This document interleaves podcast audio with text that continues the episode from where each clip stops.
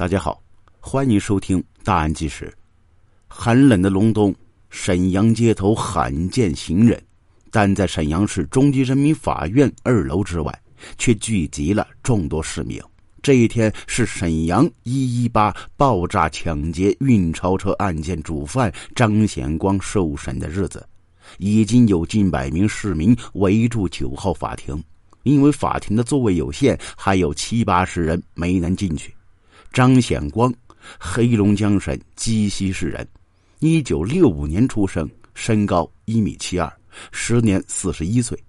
他二十五岁涉嫌第一次杀人，此后又纠集其兄弟、表兄弟，先后两次在沈阳持枪抢劫银行。随着一系列抢劫案的发生，先后有十人生命被无辜夺走，多人负伤。国家和私人财产共计三百三十余万元遭其抢劫。二零零三年一月十八号周六十五点五十分，银行的运钞面包车准时停在储蓄所门前。银行内部的押运员王红海像往常一样，提着两个专用运钞袋，走向运钞车，准备和车内保安交接。然而，让在场所有人想不到的是。这个他们重复了无数次的程序被轰的一声巨响打破，伴随着震耳欲聋的爆炸，四个蒙面人快速的扑向运钞车，八名银行工作人员倒在血泊当中，银行二百二十万人民币被抢，四个蒙面劫匪不见踪影，技术专家最后断定。作案人是事先把爆炸物放置在储蓄门前面自行车后架之上，等待运钞车接送款的一刹那遥控引爆，然后实施抢劫。劫匪使用的炸弹威力很大，其冲击力甚至把距离现场百米远的刘祖江老汉差点掀倒。作为距离爆炸现场最近的目击者，刘老汉想起当时情景，依然浑身打颤。哎呦！我吓得头晕晕呐，两腿颤抖的厉害，不得不扶着身边电线杆子喘息呀。据刘老汉回忆，爆炸声还没落地，他又听到开枪的声音。随后啊，老汉看到储蓄所的门前一个青年保安面朝地倒了下去。与此同时，老汉见有三四个人从储蓄所门前顺着银行的楼墙根朝南跑去。老人说：“其中一个人个子很高，手中拎着一个袋子。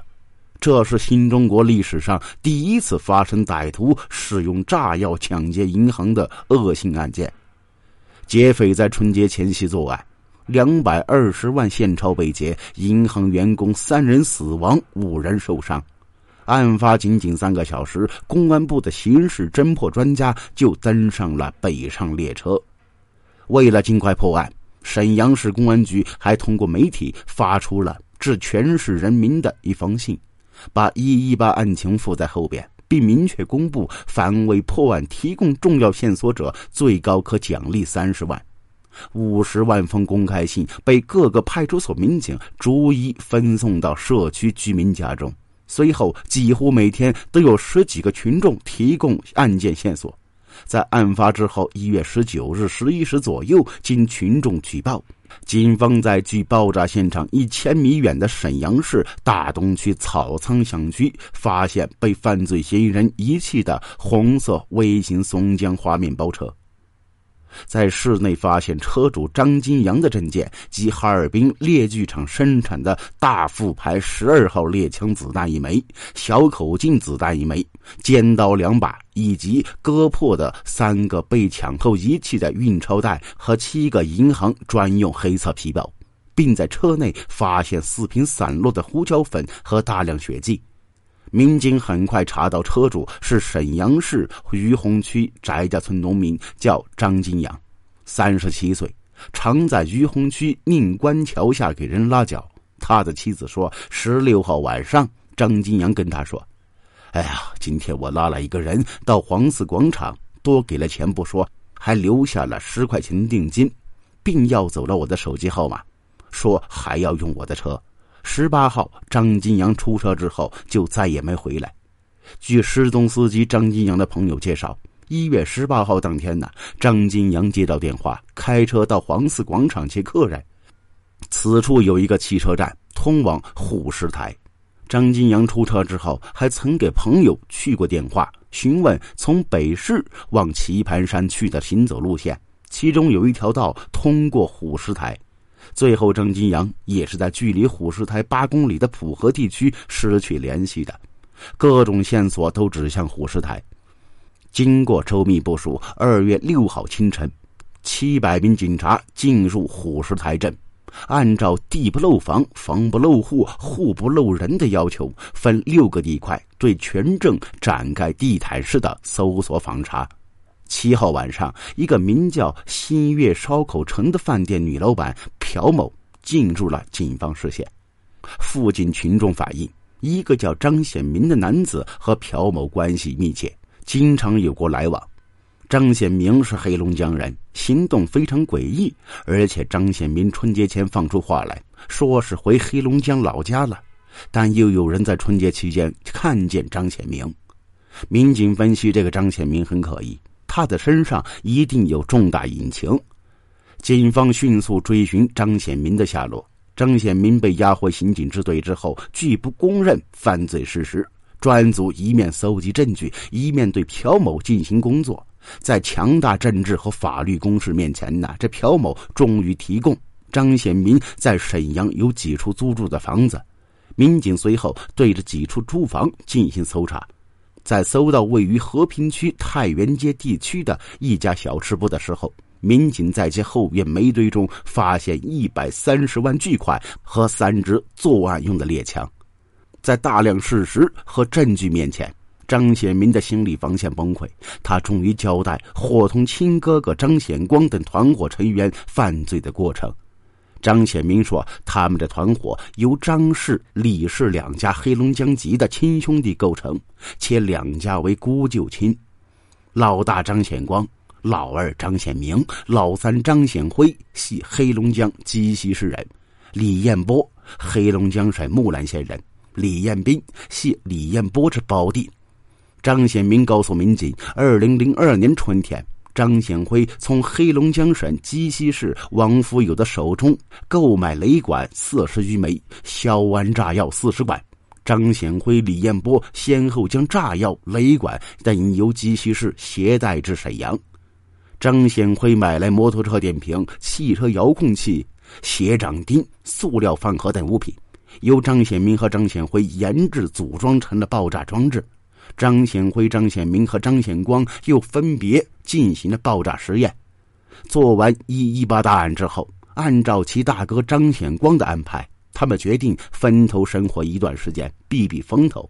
大哥张显光拿了十多万，独自一人走了。三弟张显辉因为一向和涉黑团伙有来往，他承担买一把更好的枪的任务，拿了五十多万去了南方。李彦波、李彦兵两位兄弟。则拿了部分钱回老家黑龙江木兰县过年去了。恰在此时，公安部获悉张显辉因为贩卖毒品、购买枪支已经落网。专案组指挥部立刻决定双管齐下，一组北上黑龙江抓捕李彦斌、李彦波兄弟，一组南下上海押解已在上海落网的张显辉回沈阳。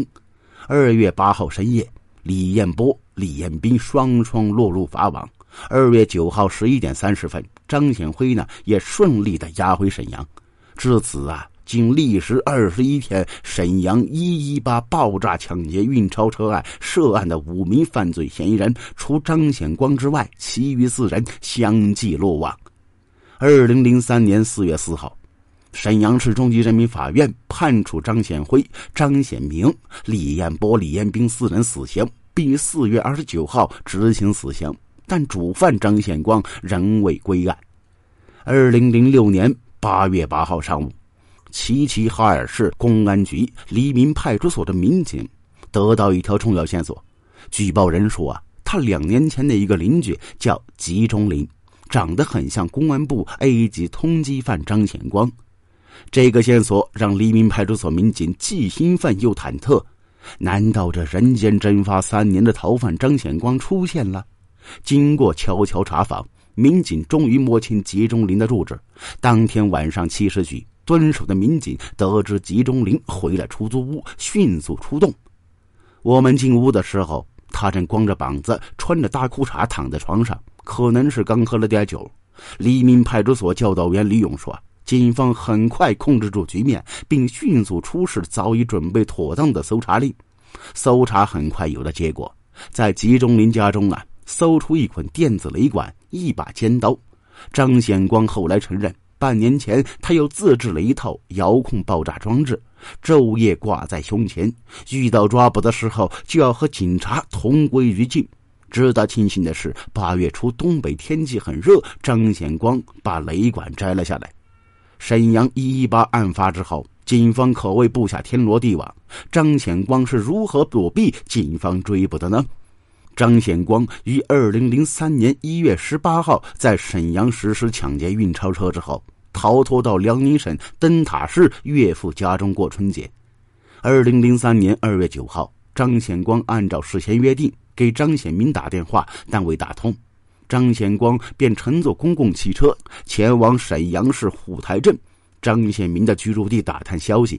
在公交车上听群众议论，抢劫运钞车的人在虎石台被抓到，张显光立刻下车返回。因沈阳市多处设卡盘查，张显光并未立即外逃。他从沈阳市的旧物市场购买了旧的军大衣、旧毛毯。假扮成盲流，骑着破自行车逃窜。白天，张显光到食品店买饼干充饥；晚上，他在市郊的草垛荒地里边隐匿。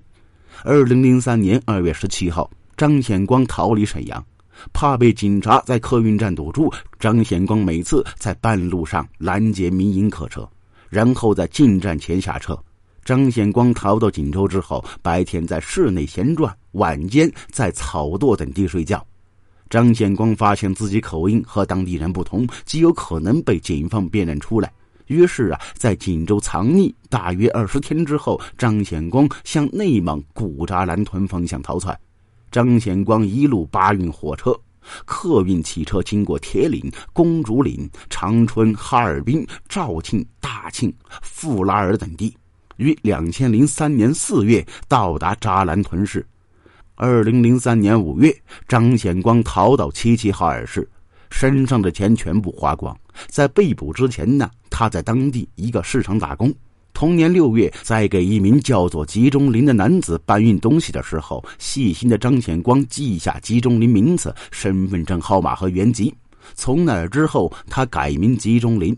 期间呢，他在齐市水果市场、钢材市场、蔬菜批发市场干体力活二零零四年十月，在建设路地区租房期间，认识一个离异女子，搭伙居住，直到被抓。二零零六年十一月九号下午，张显光呢被一审判处死刑。十二月一号上午，根据辽宁省高级人民法院签发的执行死刑命令，沈阳市中级人民法院对张显光验明正身，押赴刑场执行死刑。好了。这起案件就说到这儿了，感谢您的收听。